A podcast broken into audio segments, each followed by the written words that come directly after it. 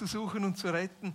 Und wenn wir das so singen, König des Himmels kommt, dann denke ich an Situationen wie in der Ukraine oder wie im Tigray-Gebiet. Oder ich denke an Situationen wie im Moment in Amerika mit den Wahlen oder in Brasilien und sagen, Jesus, dort möchte ich, dass du durchbrichst, dort möchte ich, dass du genauso rettest, aber natürlich auch bei mir und bei den Herzensmenschen in meinem Umfeld. Menschen, wo ich irgendwie das Gefühl habe, Jesus, da bist du dran, wo ich das Gefühl habe, Jesus, den Menschen liegst du besonders am Herzen und die möchte ich auch, dass sie mir am Herzen liegen.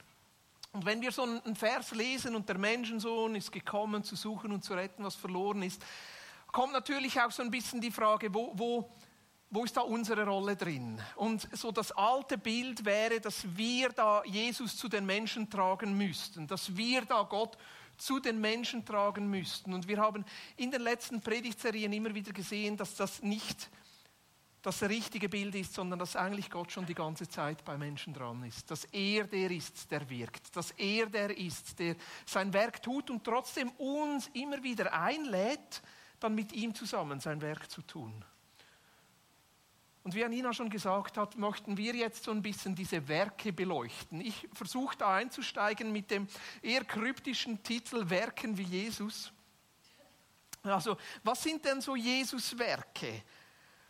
Wie können wir mit Jesus zusammen Rettung, Heilung, so das Verlorensein irgendwo aufheben.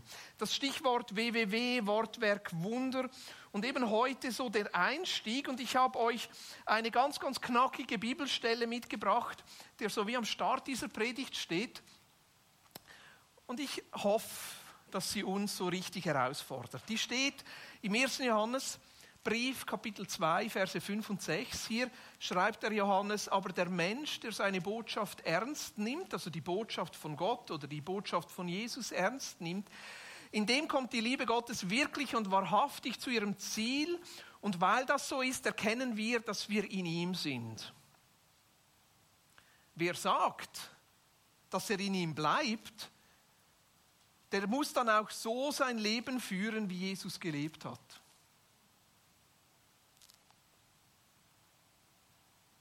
Kunstpause. Also, wenn wir sagen, dass wir Christen sind, sagt Johannes, dann müssen wir uns so quasi an diesem Maßstab messen lassen, selber so zu leben, wie Jesus gelebt hat. Jetzt kurze Frage. Was kommt dir jetzt als erstes in den Sinn? Welche Werke von Jesus kommen dir zuerst jetzt in den Sinn? Welche Eigenschaft von Jesus? Welche Haltung oder Handlung oder Charaktereigenschaft von Jesus kommt dir jetzt zuerst in den Sinn, wenn du hörst, wir sollten, ich sollte, du solltest wie Jesus leben? Halt diesen Gedanken kurz fest. Hast du was? Also festhalten. Kurz im Hinterkopf. Wenn ich durchkomme mit der Predigt, komme ich am Ende nochmal darauf zurück und sonst sprechen wir bei der Suppe darüber.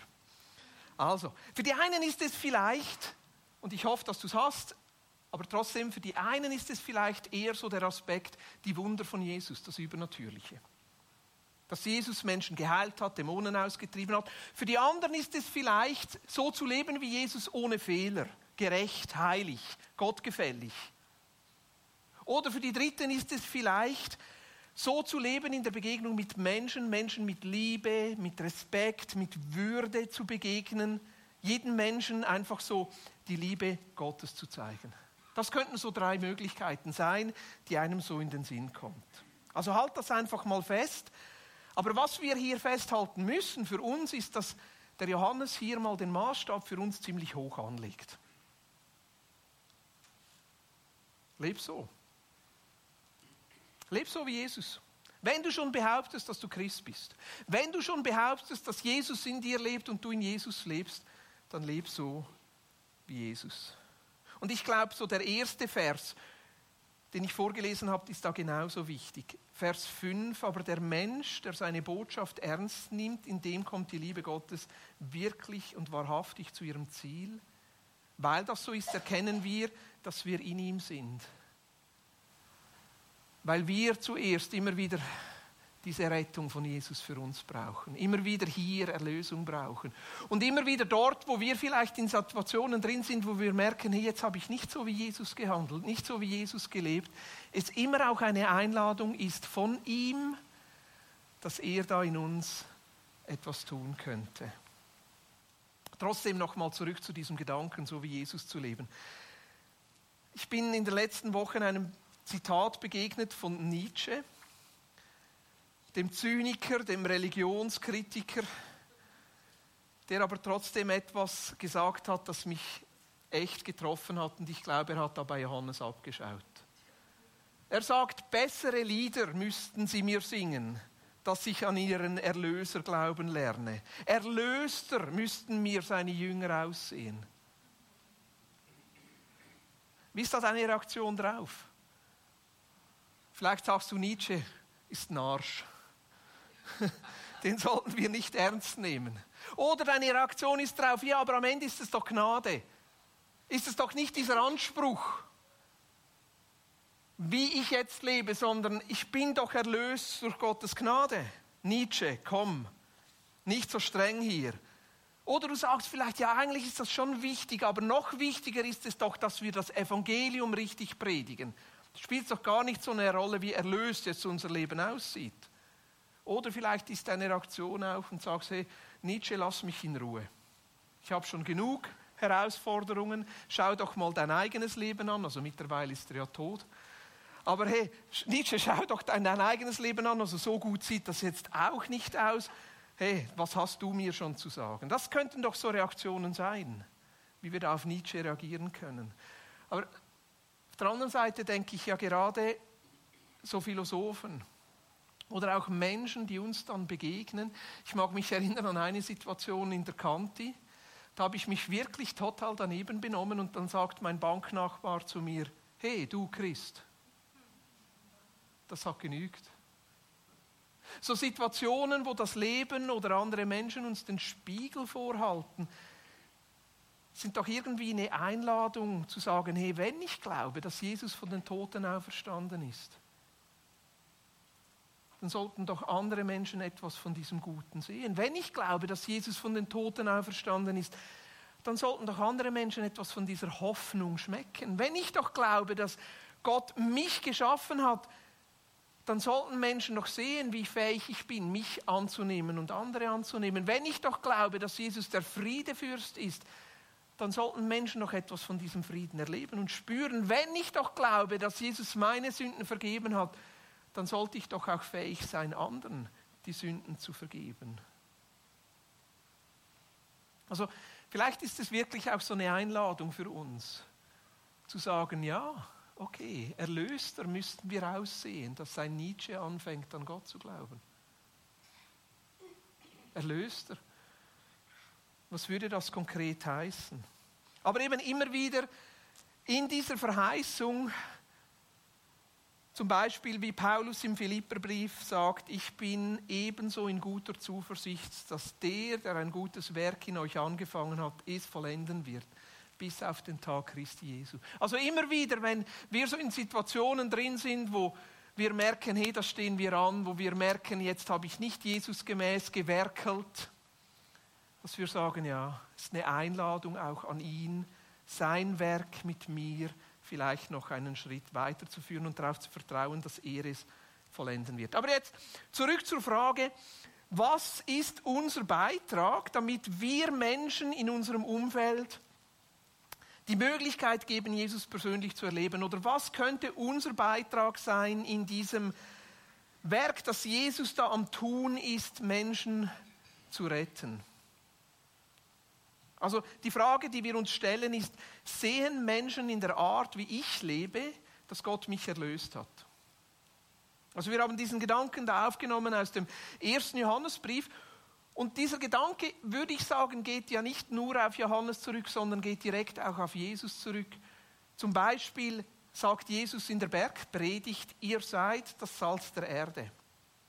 Wenn jedoch das Salz seine Kraft verliert, womit soll man sie ihm wiedergeben? Es taugt zu nichts anderem als weggeworfen und von den Leuten zertreten zu werden. Und dann doppelt Jesus nochmal nach und sagt, ihr seid das Licht der Welt. Eine Stadt, die auf einem Berg liegt, kann nicht verborgen bleiben. Auch zündet niemand eine Lampe an und stellt sie dann unter ein Gefäß. Im Gegenteil, man stellt sie auf den Lampenständer, damit sie allen im Haus Licht gibt.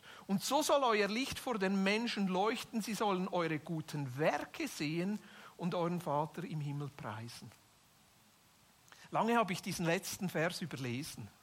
Aber ich finde den super interessant.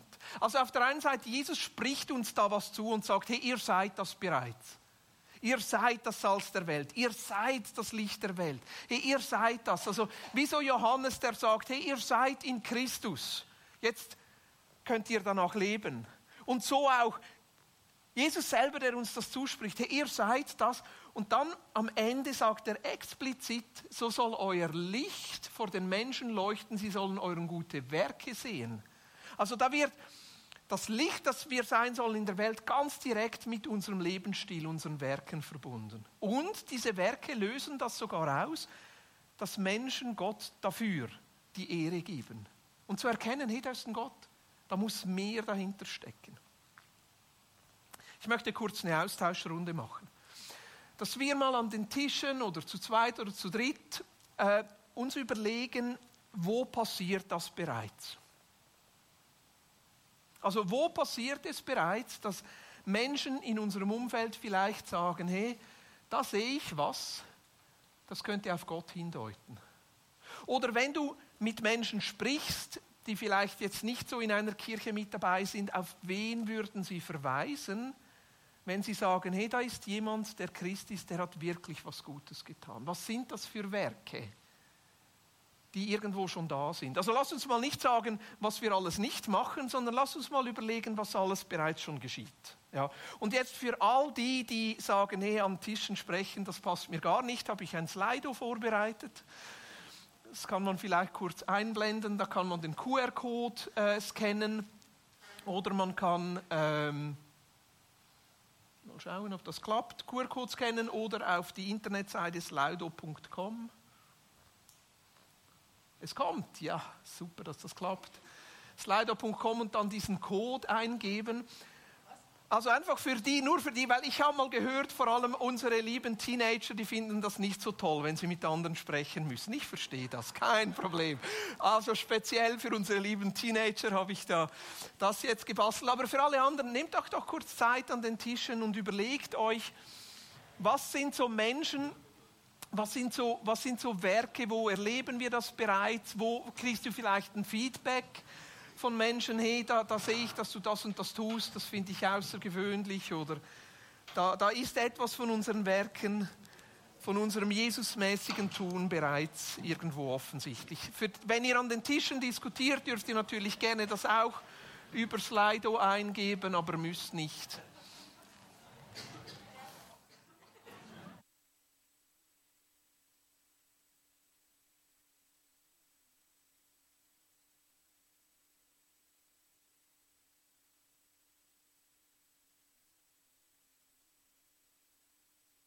Spannend. Ehrlichkeit, dass da so im, im Mittelpunkt steht, Großzügigkeit, für andere da sein, wie wir anderen begegnen, interessiert am Gegenüber, transparent, Liebe und Frieden. Oder eben, dass wir Menschen begleiten mit Migrationshintergrund. Mutter Teresa, das ist so eine Person, die immer wieder genannt wird, so auch als Vorbild. Und der Menschensohn ist gekommen, um zu suchen und zu retten, was verloren ist. Also er, er tut es. Und das bedeutet ja eigentlich auch, dass wir in einer Welt leben, die in irgendeiner Form nicht gut ist. Also wir leben in einer Welt, in der immer wieder auch Ungutes geschieht, in dem wir immer wieder ja, mit, mit Situationen zu tun haben, wo, die eben nicht erlöst und die nicht gut sind. Und eigentlich sind wir da immer involviert, wenn wir etwas sehen. Also entweder sind wir involviert, indem wir selber Täter sind, indem wir selber zum Unguten beitragen.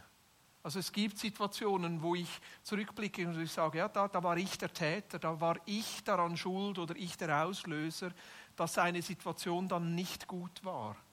Oder das andere, wie wir Ungutes in dieser Welt erleben, ist, indem wir Opfer sind indem wir Situationen erleben, die dann sich für uns ungut auswirken, unter denen wir dann leiden, wo wir herausgefordert sind, wie gehen wir jetzt damit um. Aber oft ist es auch so, dass wir einfach Zuschauer sind, dass wir Situationen in der Welt miterleben, die ungut sind, wo wir nichts dafür können und trotzdem irgendwo beteiligt sind, wenn wir Tagesschau schauen oder eine Situation in der Nachbarschaft haben. Also es gibt verschiedene Möglichkeiten, wie wir da immer wieder involviert sind und eigentlich egal, ob wir jetzt Täter, Opfer oder Zuschauer sind, Unrecht, ungute Situationen, die lösen bei uns immer etwas aus. Sie lösen bei uns auch nicht nur in Gedankenebene, sondern oft auch auf der Gefühlsebene löst es etwas aus. Und diese Gefühlsebene möchte ich kurz mit euch anschauen, weil es immer wieder unterschiedlich ist, wie wir dann eben reagieren auf ungute Situationen. Also eine, eine so Basisreaktion, so eine Grundreaktion, Gefühle, die es auslöst auf ungute Situationen, ist Schuld. Vor allem, wenn wir Täter sind, dass wir uns schuldig fühlen oder wenn wir Opfer sind oder auch Zuschauer, dass wir jemandem die Schuld geben wollen. Wer ist jetzt schuldig? Wen können wir verantwortlich machen? Wer ist jetzt dafür verantwortlich und wer muss zur Rechenschaft gezogen werden, dass er zum Beispiel bestraft wird oder dass er es wieder gut machen kann? Also dieses Gefühl von Schuld, zum Beispiel wenn ich Täter bin, ist, ich habe etwas Falsches gemacht.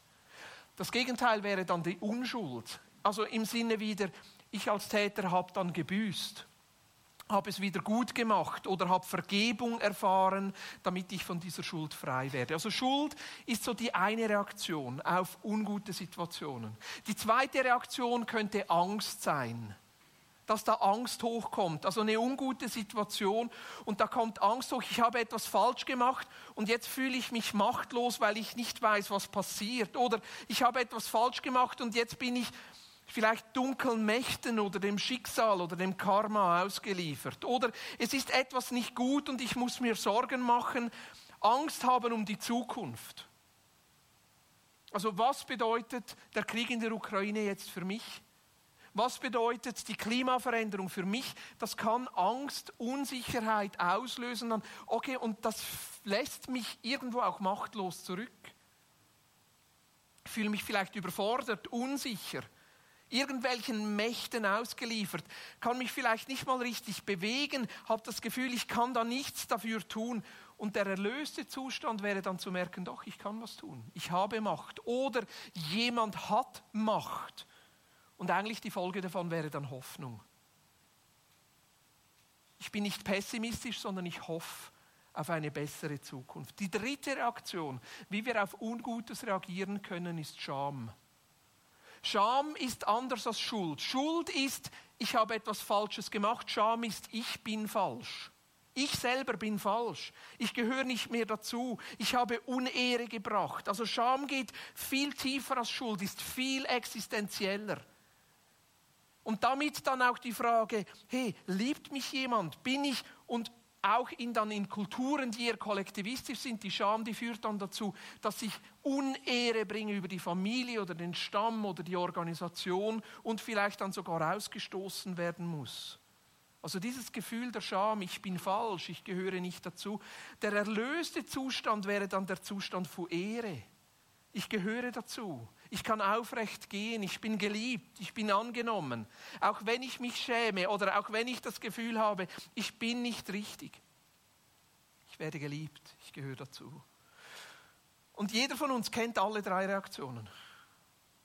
Jeder von uns kennt alle drei und trotzdem, je nachdem wie unsere Kultur, unser Umfeld aufgebaut ist, kommt eine Reaktion zuerst ist das so wie unsere primäre Reaktion, wie wir auf Ungutes reagieren. Also auf der einen Seite ist das wie individualistisch und deshalb die Frage vom Anfang. An was hast du zuerst gedacht? Leben wie Jesus. An was hast du zuerst, weißt du es noch? Ist irgendwo da hinten noch abgespeichert, weißt du es noch? An was hast du zuerst gedacht? So, das Leben wie Jesus im Sinne von Wunder und Übernatürliches wäre eigentlich eher so die Machtthematik. sich nicht ohnmächtig fühlen, sondern befähigt sein, etwas zu verändern. Die Thematik von, hey, er hat sündlos gelebt, gerecht gelebt, das wäre die Thematik von Schuld. Ist eben nicht falsch, sondern richtig machen. Menschen mit Liebe, mit Annahme begegnen, das wäre die Schamthematik. Menschen annehmen und einschließen. Aber jetzt nochmal zurück auf diese Grundgefühle. Das sind auch ganze Kulturen oder ganze Länder auch anders. Also es ist jetzt nicht, dass ich das ganz wissenschaftlich jetzt darstellen möchte, aber äh, gerade in der Missionstheologie, das ich selber auch unterrichte, ist das ein großes Thema, vor allem wenn wir dann in andere Kulturen hineinkommen wo man die, das zuordnen kann. Also eben jeder von uns hat alles, aber jetzt mal zum Beispiel das Oben, so das Gefühl von Machtlosigkeit, das erlebe ich vor allem in Nigeria. Also vor allem auch in afrikanischen Ländern, jetzt nicht überall in Afrika, aber so die ganze Frage von den Mächten schutzlos ausgeliefert sein. Ja. Das andere rechts unten so die Schamthematik ist eher in asiatischen, zum Beispiel in Japan. Nicht das Gesicht verlieren. Ja, nicht das Gesicht verlieren. Das ist eher dort dann zu Hause. Und bei uns ist es eigentlich eher die Schuldthematik. Wir sind eine Rechts-Unrechtskultur. In der Art und Weise, wie wir damit umgehen. Man kann auch sagen, das ist manchmal gut, weil wenn jemand etwas falsch macht, hat er etwas falsch gemacht. Er ist nicht grundsätzlich falsch. Und trotzdem ist das so unser Zugang, unsere Basisreaktion, wie wir auf Dinge reagieren. Du fragst dich jetzt vielleicht, wieso das wichtig ist. Zu dem komme ich sofort. Aber nochmal, was mir wichtig ist, ist das Evangelium von Jesus. Die Rettungskraft von Jesus, die spielt auf alle drei Dinge an. Schuld ist das Angebot von Jesus Vergebung, das Kreuz. Machtlosigkeit ist das Angebot von Jesus, seine Macht, seine Auferstehungskraft. Scham ist seine Annahme, dazu zu gehören. Du bist jetzt ein Kind Gottes, Teil seiner Familie. Also das Evangelium bietet ein Angebot für alle drei Bereiche. Aber du fragst dich jetzt sicher, du Boris, was hat das jetzt mit dem Thema Werke zu tun? Was, also, wie bringen wir das jetzt? Wir sollten leben wie Jesus mit dem zusammen. Ich bin so froh, dass du fragst. Danke vielmal. Danke vielmal. Ich hätte nicht gewusst, wie ich sonst diesen Übergang jetzt schaffe. Was ich immer wieder merke, ist, je nachdem, wie Menschen gewickelt sind und wie sie auf Unrecht, auf Ungutes reagieren, das ist auch die Erwartung, die sie an uns als Christen haben, was sie von uns an Werken erwarten. Also wir als Christen werden nicht bei den Werken daran gemessen, was wir gut finden, was wir richtig finden, sondern viel eher, was unser Umfeld richtig findet. Und ich glaube, da sind wir wirklich in einer Veränderung. Das tönt jetzt vielleicht ein bisschen technisch, ein bisschen kompliziert, aber ich glaube, es ist wichtig. Wir als Schweizer sind, alle Westlichen sind eher so eben richtig falsch. Richtig falsch. Aber ich glaube, wir bewegen uns schon auch in die anderen Kulturen hinein, zum Beispiel Richtung Ohnmachtskultur. Gerade all die Krisen, die wir im Moment erleben, die Corona-Krise, die hat bei mir immer wieder das Gefühl von Machtlosigkeit hinterlassen. Die ganzen Kriege, die wieder aufploppen, all diese autokratischen Herrscher, die da irgendwie ihre Machtspielchen spielen, das löst bei mir Unsicherheit und Machtlosigkeit aus. Die ganze Frage von Klimaveränderung, ist es nicht schon zu spät? Die löst bei mir Machtlosigkeit aus. Angst. Und ich merke, dass wir da ein Evangelium der Hoffnung brauchen. Und ein Evangelium der Hoffnung haben, dass unser König fähig ist, nicht nur uns selber zu erretten, sondern auch in diesen Feldern die Möglichkeit hat und sogar irgendwann eine Welt verspricht, die wieder in Ordnung gerückt ist. Und das andere auch, dass wir uns gerade auch in der Veränderung der Medien mehr in Richtung Schamkultur bewegen. In Kulturen, wo das Bild so wichtig ist, das Gesicht, das wir nach außen abgeben, das, was wir anderen gegenüber darstellen, Das Perfekte, das wir darstellen müssen allen anderen gegenüber, das löst bei vielen Menschen dann die Frage auf, bin ich noch genug? Bin ich schön genug? Bin ich erfolgreich genug? Gehöre ich noch dazu? Oder sogar noch einen Schritt weiter. Werde ich geliebt, auch wenn andere Menschen herausfinden, dass ich nicht mein Instagram-Profil bin? Ich weiß, die meisten von euch haben kein Instagram. Aber das ist die Welt, in der unsere Kinder aufwachsen. Und mehr und mehr dann mit diesen Gefühlen von Scham zu tun haben, sich beschämt fühlen. Was ist jetzt die Erwartung von Menschen an uns, wenn es um die Werke geht? Links unten, glaube ich, in einer Rechts-Unrechtskultur ist die Frage von, glaubt ihr richtig und handelt ihr richtig? Also kann man an eurem Leben sehen, dass es richtig ist. Und das ist auch oft die Erwartung, die wir an uns haben. Wir müssen es richtig machen. Aber wenn wir uns jetzt zum Beispiel nach oben bewegen, in eine Angstkultur, ist die Frage, bietet ihr Hilfe und Hoffnung? Finde ich bei euch Hilfe? Finde ich bei euch eine Hoffnung, die über das hinausgeht, was ich sonst in dieser Welt erlebe? Wer kann uns in dieser Welt Hoffnung geben? Das wäre die Frage, die Menschen dann an uns Christen oder an uns Kirche stellen. Nicht in erster Linie macht ihr die Dinge richtig, sondern habt ihr eine Hoffnung? Und das rechts unten wäre für mich die Frage, liebt ihr großzügig? Hey, liebt ihr großzügig?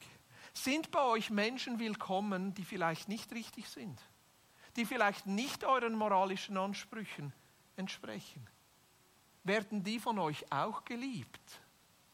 Dürfen die auch bei euch dazugehören, auch wenn sie vielleicht in euren Augen falsch sind? Liebt ihr großzügig? Sind Menschen bei euch einfach mal grundsätzlich willkommen? Das ist die Erwartung aus einer Schamkultur hinaus.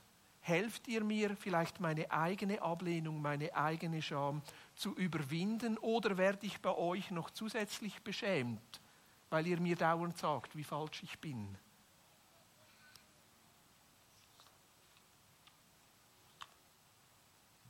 Ich möchte noch mal kurz auf die Predigt vor zwei Wochen kommen. Hey, wenn ihr die nicht gehört habt, unbedingt hören. Die war so toll.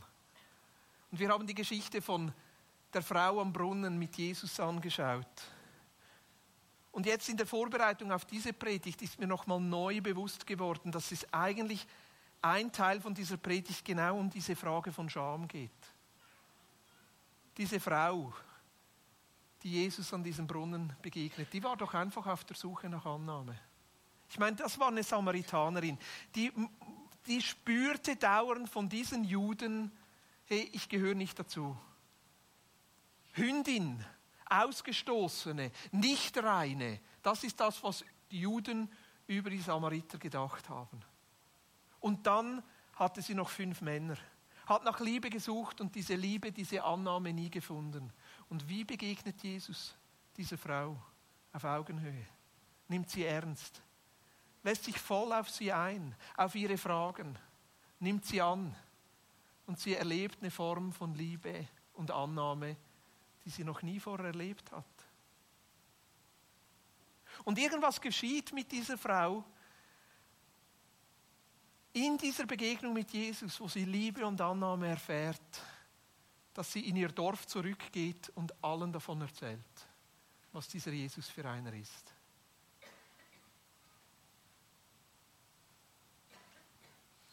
Und das wünsche ich mir für mir selber. Dass ich auch dort Menschen mit Liebe und Annahme begegnen kann, die mich vielleicht abstoßen, die mich vielleicht ekeln, die anders sind als ich, wo ich zuerst vielleicht denke, hey, die sind falsch. Und ich merke, dass ich da selber immer wieder auch Erlösung brauche. Dort, wo mir der Spiegel vorgehalten wird, wo Menschen Erwartungen an mich stellen, weil sie eine andere Kultur haben, anders denken. Wo sie berechtigterweise sagen, ja, aber ihr Christen, wo ist jetzt eure Liebe? Oder wo ist eure Hoffnung? Dass ich sage, Jesus, das brauche ich selber. Ich brauche das deine Hoffnung zu erleben, deine Auferstehungskraft zu erleben, deine Annahme zu erleben, deine Liebe zu erleben, deine Vergebung zu erleben.